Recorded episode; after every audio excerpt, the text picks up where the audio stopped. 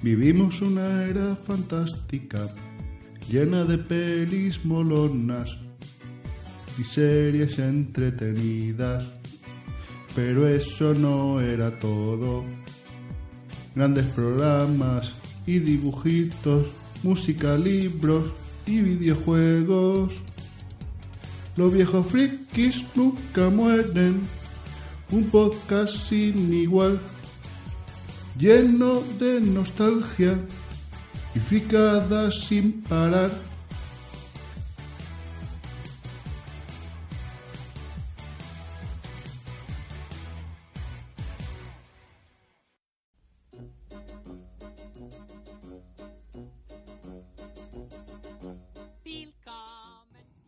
Bienvenidos al cuadragésimo tercer programa de Los viejos frikis nunca mueren. Estamos otra vez aquí, desde la silla más friki de la voz cafera, y en esta ocasión, en cuanto todo esto era campo, quería hablaros de la película Una pandilla de pillos.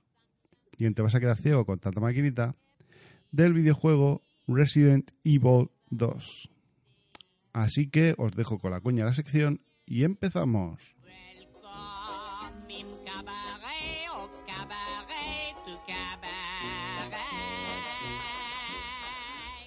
Cuando todo esto era campo, del póster de Pamela Anderson en mi habitación, de llamarte al fijo y grabarte una canción, intentando que no hablase el locutor.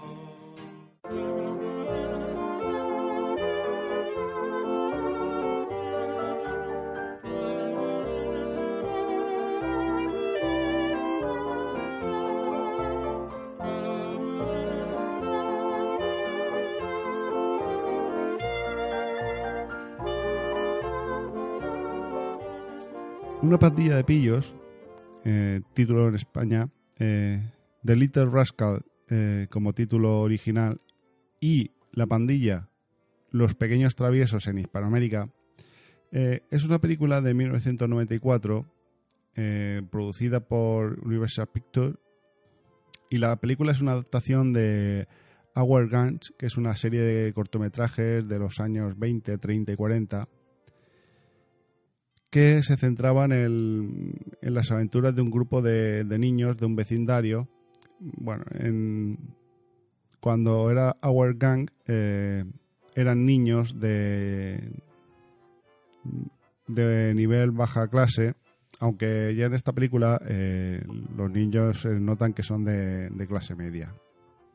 Eh, la película de Little Rascal, una pandilla de pillos, presenta varios de los personajes de, la serie de cortometrajes Our Gun y varias reinterpretaciones de los, cortometrajes originales.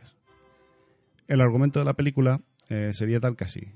Eh, Spanky, los miembros del club de los machotes odia mujeres, se reúnen porque mm, va a dar comienzo eh, muy pronto la, la carrera anual de coches y bueno, cuando van a decidir quién es el que conducirá el coche, sacan la tarjeta de Alfalfa, que es uno de los miembros, pero se dan cuenta que, no está en la reunión.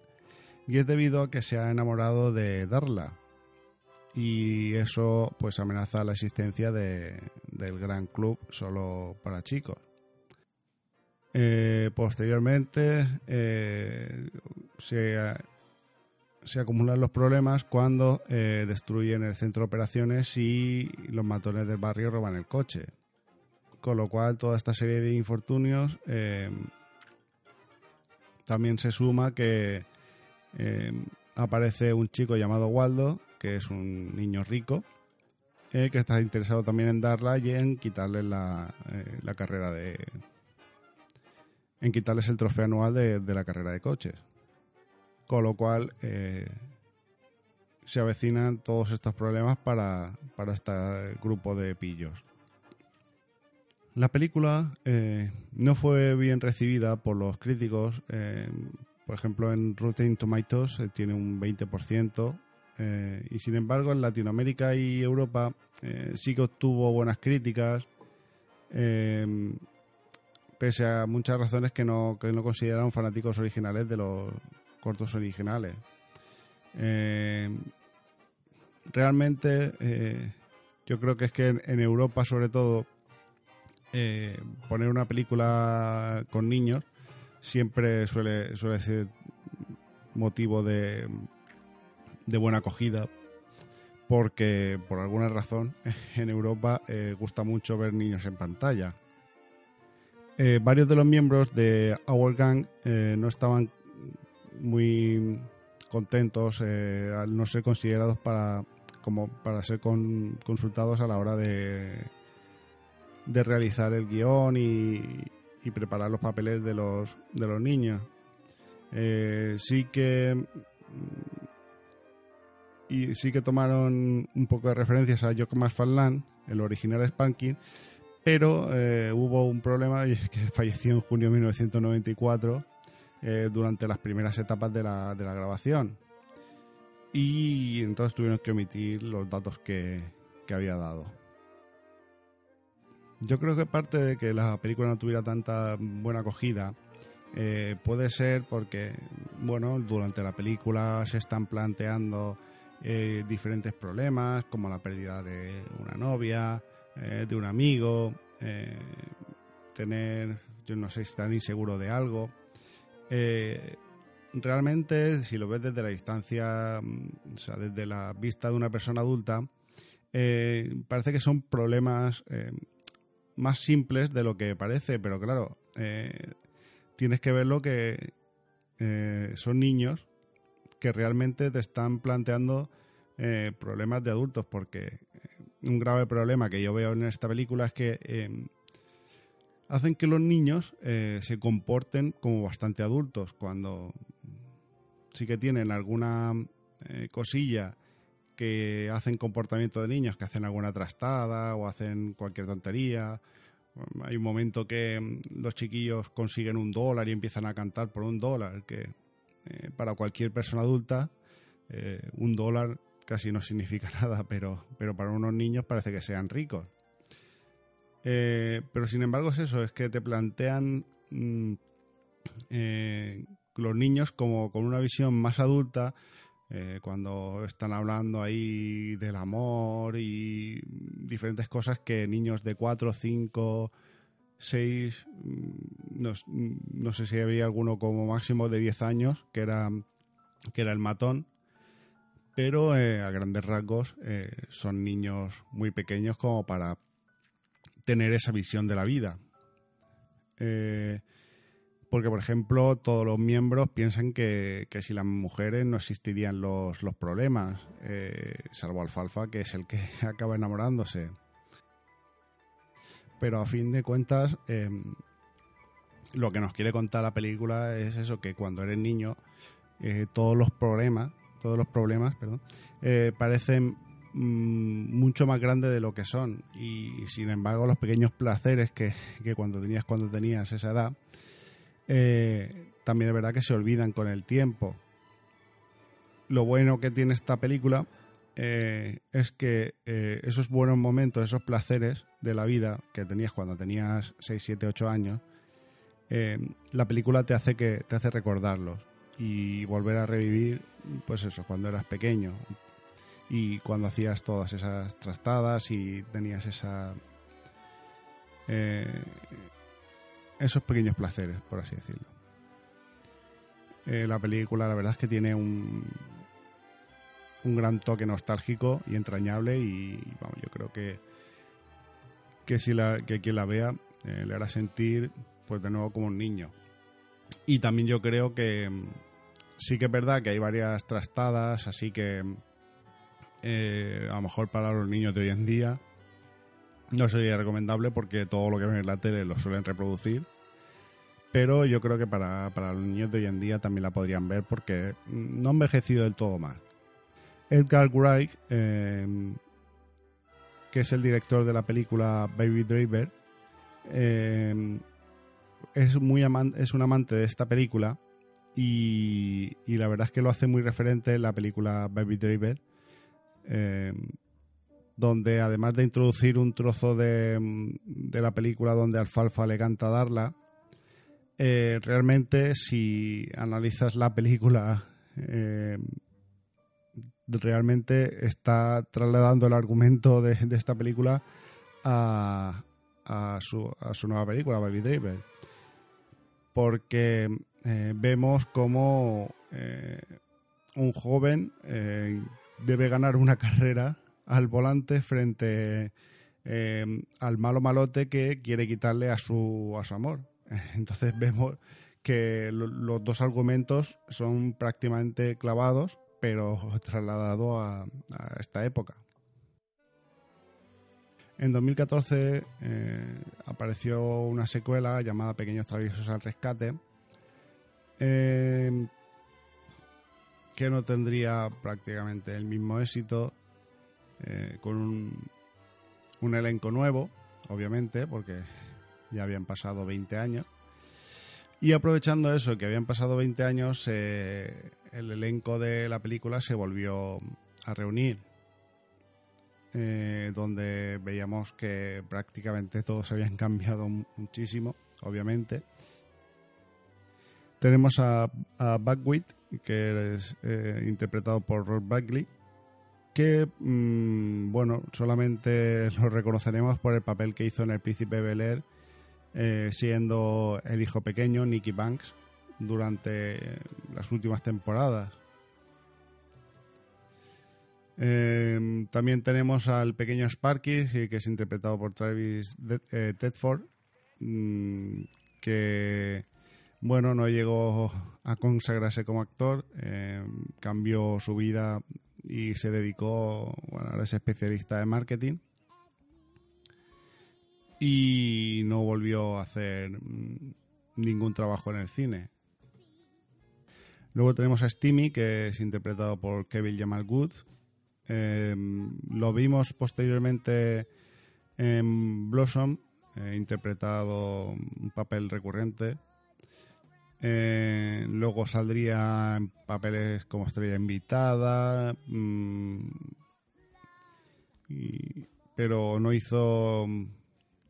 eh, eh, se centró más en sus estudios y dejó su carrera de actor o- apartada.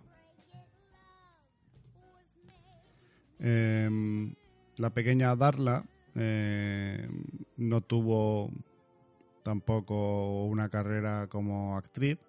Em, en 1996 se retiró de la actuación y bueno, se casó y estudia para estaba estu- estudiando para obtener el título en ciencias políticas. Eh, Alfalfa, que es interpretado por Book Hall, em, fue, que fue su debut eh, el papel de Alfalfa. Sí que ha continuado su carrera cinematográfica, pero centrada más en series. Ha aparecido en Castle o en CSI. Y em, en la secuela, eh, en la secuela de esta película, eh, lo vemos aparecer interpretando al hombre de los helados. Y bueno, también tenemos a Blake eh, McGee que yo sinceramente cuando volví a ver la película pensaba que era Macaulay Culkin. Si lo veis, eh, veréis el parecido que tiene con este. En la película interpreta a, a Waldo. Y bueno, pues lo vimos eh, ser Derek, eh, el amigo de Michelle, en la famosa sitcom Padres Forzosos. Y después estuvo en el reality de People Coach. Y bueno, luego eh, se dedicó a la música y llegó a publicar un disco llamado The Time Manipulation. Pero durante la película también vemos eh, actores, eh, personajes adultos, eh, donde vemos a Mel Brooks como Mr. Willing, Daryl Hannah como Miss Captree, vemos a, mm, a Whoopi Goldberg como la madre de Buckwheat, eh, pero vamos, sobre todo vemos a, al padre de Waldo, que no es ni más ni menos que Donald Trump. Y llama mucho la atención verlo, eh, sobre todo mm, sale, sale al final de la película y lo que más marca son las escenas eh, post-crédito en las que que sale ahí haciendo de las suyas. En, en conclusión, mm, la película, bueno, pues eh, se sigue dejando ver, eh, está bastante entretenida. Eh, sí que es verdad que te tienen que gustar las películas que, en las que salen niños, porque no a todo el mundo le gustan las películas que salen niños. Eh, a mí me parece un poco, algunos personajes un poco rimbombantes ahí en la forma que tienen de hablar. El doblaje eh, en español, la verdad es que no es del todo bueno, porque hay voces que le ponen a los niños que vamos, no creo que encajen en nada. Eh, pero bueno, mm, cuando eres niño no te das cuenta de eso. Entonces yo creo que esta película para, eh, para niños pequeños se les puede poner hoy a día de hoy, que seguro que lo, que lo pasarían genial. Ahora os voy a dejar con un tema de- del grupo de hard rock eh, Kiss, que se trata de Rock and Roll All Night, eh, lanzada en 1975. Eh, es una de las canciones más icónicas de la banda y ha sido elegida en muchísimas ocasiones como una de las mejores canciones de rock de todos los tiempos.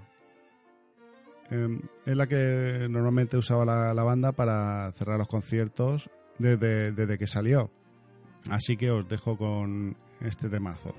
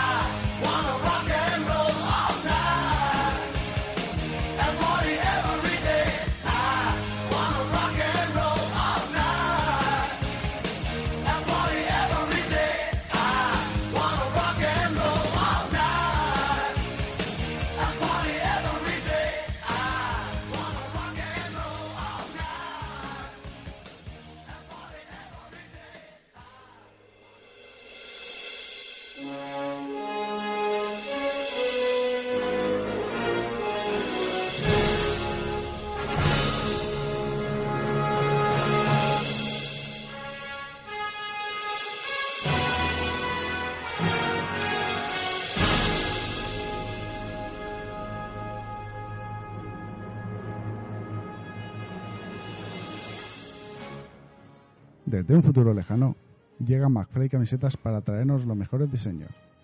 Si tú también quieres tener las mejores camisetas con diseños muy divertidos y originales, entra en su página www.mcflycamisetas.com.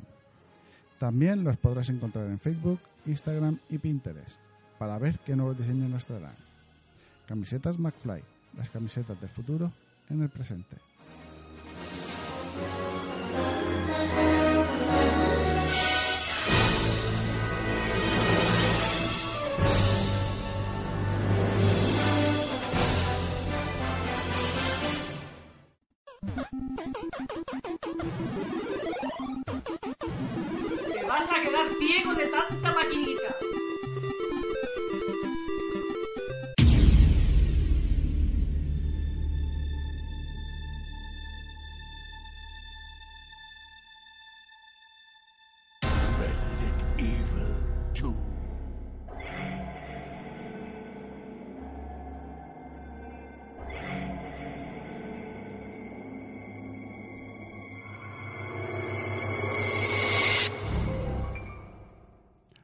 Resident Evil 2 es un videojuego japonés de género survival horror eh, desarrollado por Capcom y lanzado eh, para PlayStation en 1998. El título, el título original en japonés es Biohazard 2. Eh, es la segunda entrega de, la, de esta serie de videojuegos y la trama tiene dos meses después de, de lo pasado en, en el primer juego. Y mm, bueno, es cuando vemos por primera vez la ciudad de Raccoon City, donde vemos que esta localidad ficticia eh, ha sido, su, población ha sido eh, transformada en zombies por efectos del virus T, eh, que es el virus o la arma biológica desarrollada por la farmacéutica Umbrella. Eh, la trama se centra en dos personajes que son Clary, eh, Clay Redfield, que es la eh, hermana de, de Chris, que, es el personaje que también llevamos en el primer juego.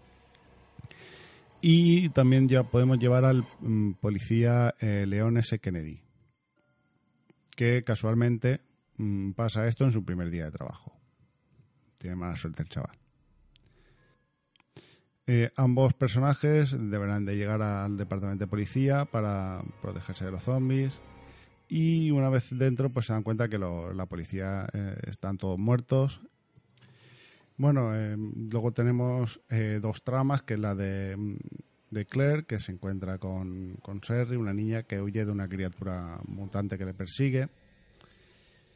Y luego tenemos a León, que bueno, durante la película, durante la, eh, la trama conoce a Dagwon, eh, que está buscando a su novio John. Y bueno, vemos que, que las tramas son diferentes, pero eh, cuando terminas de pasarte una, tienes que pasarte la, te puedes pasar la otra. Pero lo que si has, dependiendo de las cosas que has hecho en la trama del primero, eh, puede variar en el del segundo. Por ejemplo, hay zonas en las que coincides y si has cogido eh, X arma o X objeto en esa zona, eh, para el siguiente no estará. Eh, la mecánica del juego es básicamente la misma mecánica que Resident Evil 1, eh, donde debes explorar el entorno, resolver diferentes puzzles para poder avanzar, enfrentarte a zombies y otros monstruos. Te eh, deberás equiparte con armas de fuego em, que tienen munición limitada, eh, con lo cual deberás de, usarlo con mucho cuidado. Luego también tendrás que tener cuidado con la condición física, o sea, la vida que, tienen los personajes. Eh, y curarte, como en el primer juego, con plantas medicinales o, con el spray, que como ya sabéis son limitados. Eh, también es verdad que dependiendo de, del estado físico, pues eh, así se moverá el personaje, se podrá ir cojeando, eh, cogiéndose del estómago, como, como que está que no sin poder moverse prácticamente. Cada personaje podrá llevar un número limitado de objetos. Eh, el resto deberán de ser almacenados en, las, en estas cajas que, eh, que tienen teletransporte, porque vayas donde vayas están los objetos que has guardado. Eh, también eh, en este juego eh, los protagonistas también pueden ser eh, auxiliados por otros personajes secundarios que están eh, están manejados eh, a través de la inteligencia de la inteligencia artificial del juego pero eh, normalmente hacían un poquillo su papel igual que en el primer juego para guardar la partida necesitarás encontrar las máquinas de escribir, con lo cual tendrás que tener también la cinta de la máquina y que como ya sabéis está también limitado. La, la mayor diferencia que, que tiene eh, referente al primer juego es que eso, que permite eh, jugar diferentes hilos narrativos y lo que hace que se añade como rejugabilidad. Porque al tener al pasar esto, eh, si no recuerdo mal, tiene como cuatro tramas realmente, dependiendo de cómo te lo vas pasando. Además, después de, terminar la partida, eh, recibías una clasificación eh, diciéndote eh, el tiempo que habías tardado en pasarte eh, esa trama y diciéndote las veces que había guardado el juego y creo que también em, las medicinas que te habías tomado, o sea, las veces que habías tenido que, que curarte. Y en referencia a eso, pues eh, la siguiente trama, pues em- podías empezar con unas bonificaciones. Eh, luego aparte, eh, si dependiendo de cómo te lo pasabas, creo que incluso había una opción que si te lo pasabas en menos de tres horas. bueno, se abrían diferentes tipos, diferentes minijuegos, que era The Four Survivor, The Tofu Survivor y Stream Battle. Eh, The Four Survivor eh, manejas a un personaje que se llama Hank, eh, que bueno que es eh, un miembro de Umbrella que tiene que recoger el G-Virus y llevarlo a, a la comisaría. Eh, de aspecto es pues eso, como un, un militar de estos de, de Umbrella, eh, de los que se ven durante el juego y que, vamos, y si habéis ido a cualquier salón del manga o del videojuego, eh, siempre hay alguien disfrazado de, de, de miembro de Umbrella. Eh, de Tofu Survivor, ma- llevas a un trozo de tofu, que es como la versión cómica de, de Hank, eh, porque realmente lo que tienes que hacer es lo mismo que Hank, pero eh, eres un trozo de tofu. O sea, eres un cuadrado blanco y eh, el único arma que posees es un cuchillo. Eh, el trozo de tofu sí que es verdad que es más resistente, tiene más vida, pero mm, manejarte con el cuchillo y una movilidad muy reducida eh, te hacía que, fue- que fuese muy complicado a, pesar de que la trama era, era más corta. Y por último la opción, el modo juego Stream Battle se basaba en, en que tenías que encontrar, eh, localizar cuatro bombas en el laboratorio y colocarlas en el, en el tren de Umbrella. Eh, lo, que complicaba todo esto es que te salían jefes finales, eh, los jefes finales que te salían durante el juego y vamos, eh, está bastante, bastante complicado. Y estaba compuesto por tres episodios. La producción de Resident Evil 2 eh, comenzó a principios de 1996, eh, básicamente cuando eh, terminó el primer juego. Mm, sabían que iba a tener tanto éxito que, empezaron a crear la segunda parte. Y bueno, unos meses mm, después de empezar, eh, ya Capcom estaba tan seguro de que iba a tener éxito que incluso empezó a avanzar eh, ciertos avances en el Jam Festa, que es la revista eh, japonesa esta que normalmente viene con, con mucho manga. Eh, en un principio salió una versión eh, 1.5 que es muy diferente a la, al Resident Evil 2. Eh, lo que pasa es que eh, hubo varias discrepancias eh, en referente al juego y, al final se cambiaría. En esta versión eh, el argumento era el mismo, eh, pero contaba con otro, eh, con otro personaje, León S. Kennedy seguía, y, pero la otra, el otro personaje era Elsa Walker, eh, y la trama in- individual no estaba entrelazada. La banda sonora de Resident Evil eh, 2 contiene temas musicales que intentan transmitir un- una sensación de, de desesperación total mientras estás jugando. eh, te crea una ambientación eh, bastante terrorífica eh, que hace que te metas muchísimo en el juego y gracias a ello te lleves eh, esos grandes sustos que te llevas mientras estás jugando. Comercialmente tuvo una recepción bastante grande. Se convirtió en poco tiempo uno de los videojuegos más vendidos en Estados Unidos. Solo en el primer fin de semana se vendieron casi 400.000 unidades y recaudó 19 millones de dólares. A día de hoy eh, se han vendido más de 6 millones de unidades eh, en todo el mundo. Eh, bueno, decir que va a salir eh, en enero un remake que en el que se ha creado prácticamente casi desde cero, porque no es un remake simple, sino que han vuelto a hacer el juego entero. Visualmente se parece mucho a Resident Evil eh, 7.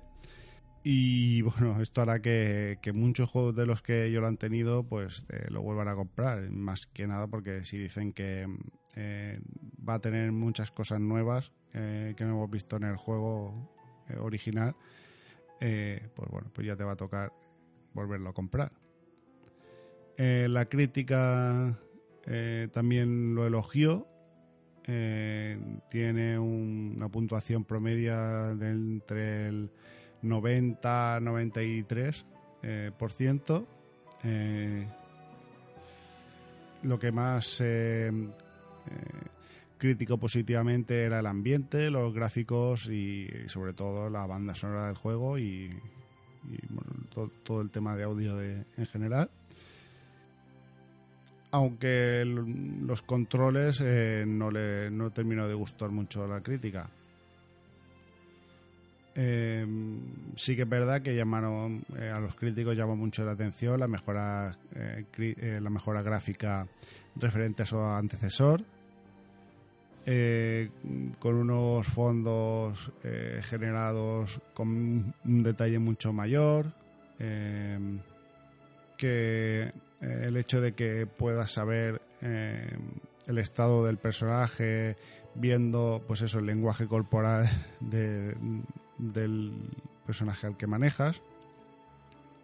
Pero como digo em, eh, hay muchas cosas muchas críticas negativas sobre todo referente al inventario de objetos sobre todo por el hecho de que todos los objetos ocupaban lo mismo también eh, algunos acertijos eh, dicen que no estaban este, que estaban un poco fuera de lugar eh, y no resultaban tan interesantes como en, el primer juego.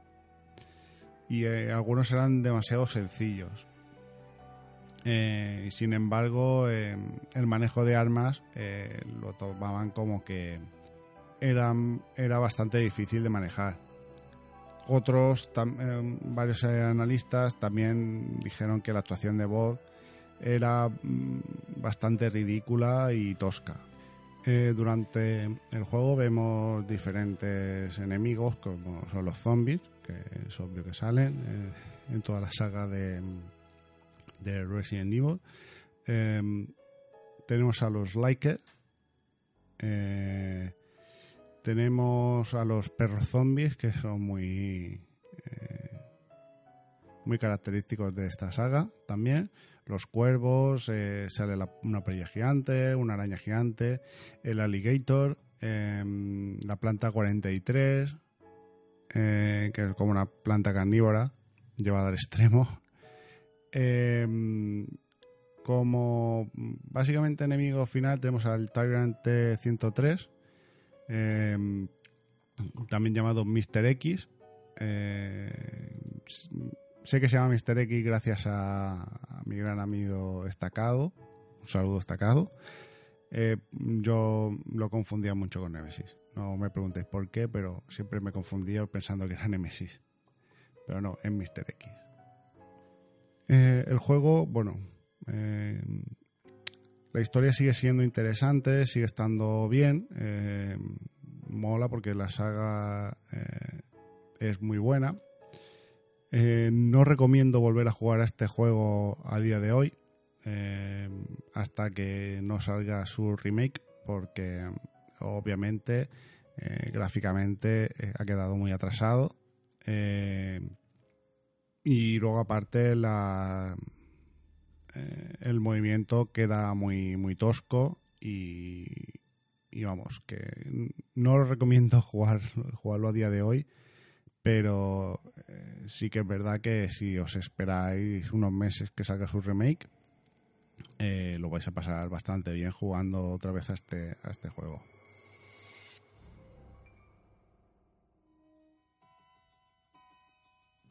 Pasamos a los comentarios eh, donde en el anterior podcast eh, el de los Blue Brothers Ducky Ping decía la película bien mola mogollón de los videojuegos no entiendo. Eres genial muchas gracias Ducky Ping eh, tú sí que eres genial. Está previsto que Ducky Ping eh, venga a hablar muy pronto al podcast donde seguro que, que lo vais a pasar genial con ella además de que es una película que, que mola un montón. Muchas gracias por el comentario de Akipin. Eh, buscando pelis decía así que Dana Croyd aparte de ser cazafantasmas y amigo de Belushi le salvó la vida a Carrie Fisher y por ende a la saga Star Wars. Pero qué grande.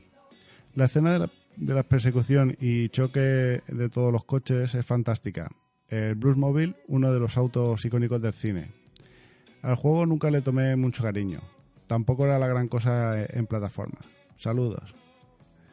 Eh, pues sí, efectivamente, eh, gracias a Dana Croyd, eh, ha salvado bastante la, la vida de, de Star Wars, eh, dando gracias a que Carrie Fisher haya podido participar en, en toda la saga y a, la, y a las, nuevas, y en las nuevas películas. Como dices, sí, la, la escena de la persecución es muy icónica y bueno, y el Blues Mobile eh, es uno de los autos más icónicos de la historia del cine. Eh, mm, referente a que el juego no era gran cosa en plataformas, hombre, no era el mejor juego de plataformas eh, en su momento, pero a, mí la verdad es que me, me convenció bastante en su, eh, en su día. Muchísimas gracias por el comentario. Eh, Doc Further eh, decía, yo, la- eh, yo vi la peli hace mucho tiempo y me reí mucho. Y el videojuego era muy, muy adictivo. Gran recuerdo. Muchas gracias por, por el comentario. Y sí, la verdad es que eh, te hace reír bastante. Eh, no tengo recomendación porque esta semana no he tenido mucho tiempo para escuchar podcast nuevos. He tenido que escuchar todo lo que tenía acumulado y no, no he podido recomendar. Pero bueno, eh, aprovechando que tengo eh, estos tres comentarios, eh, os vuelvo a recomendar que escuchéis el podcast de Ducky Pink, que es Claqueta y Acción, que hace junto a Berto y a Sandra, eh, donde analizan con un invitado eh, una película de los años 90. Eh, está muy entretenido y en el que te ríes un mogollón. Y vamos, pues, escucharlo, que, seguro que lo paséis genial. Además, a mí ya me han invitado y he salido en el que en el de la película Pleasantville y vamos, yo me lo pasé genial. Eh, también el de Buscando Pelis, donde analiza una o dos películas, eh, dependiendo eh, del, del programa. No tiene mucha duración, tiene a lo mejor 10-15 minutos como mucho. Y la verdad es que se hace muy entretenido. También tiene un especial de, de música que de, música de películas que la verdad es que está, está bastante bien. Y vamos, yo, lo- yo recomiendo que le, le deis una escucha buscando pelis que, que está muy bien. Y bueno, y tenemos a, por último a Doc Further, eh, donde tiene varios eh, programas, que es el, el de los Adams, eh, Mockingbird Universe. eh, también está haciendo un podcast dedicado al, al cuento de la criada, eh, que también está bastante bien. Y vamos, yo os recomiendo que le deis una escucha a cualquiera de, de sus programas, eh, porque la verdad es que Doc le pone mucho amor a, a los podcasts y, y se demuestra en cada, en, en cada uno de sus programas. Eh, también está pendiente que Doc eh, venga uno de estos días a hablar de, de alguna peliculilla o videojuego. Ya, ya, ya todo se verá. Pero espero, espero tenerlo pronto. Muchas gracias a los tres por el comentario y, y espero y espero poder escuchar algo eh, durante estas, estas dos semanas para poder recomendar. Bueno, y hasta aquí el podcast de esta quincena de los viejos frikis nunca mueren. Eh, muchas gracias por haberme escuchado.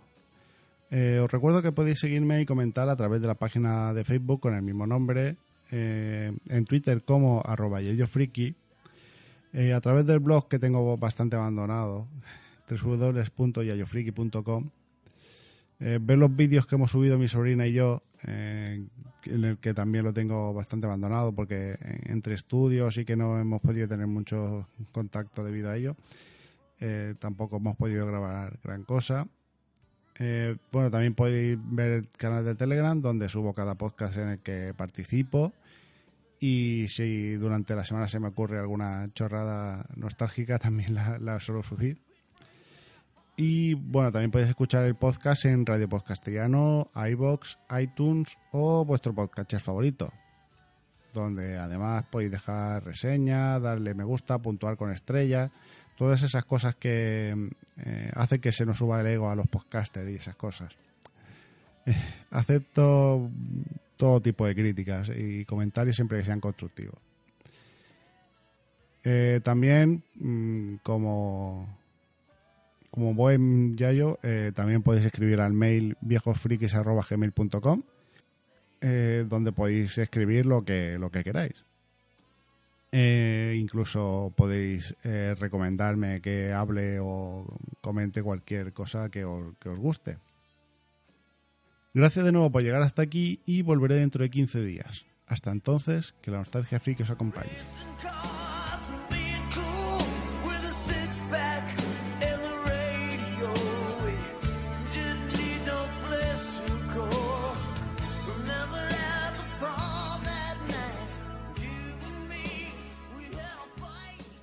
El Yayo Friki. Ya se tiene que marchar, pero volverá muy pronto. Con contenidos curiosos. Los viejos friki nunca morirán. El Yayo Friki. No podcast grabará cada quincena con vosotros. Traerá nostalgia para todos. Y en iBox e iTunes lo podrás escuchar.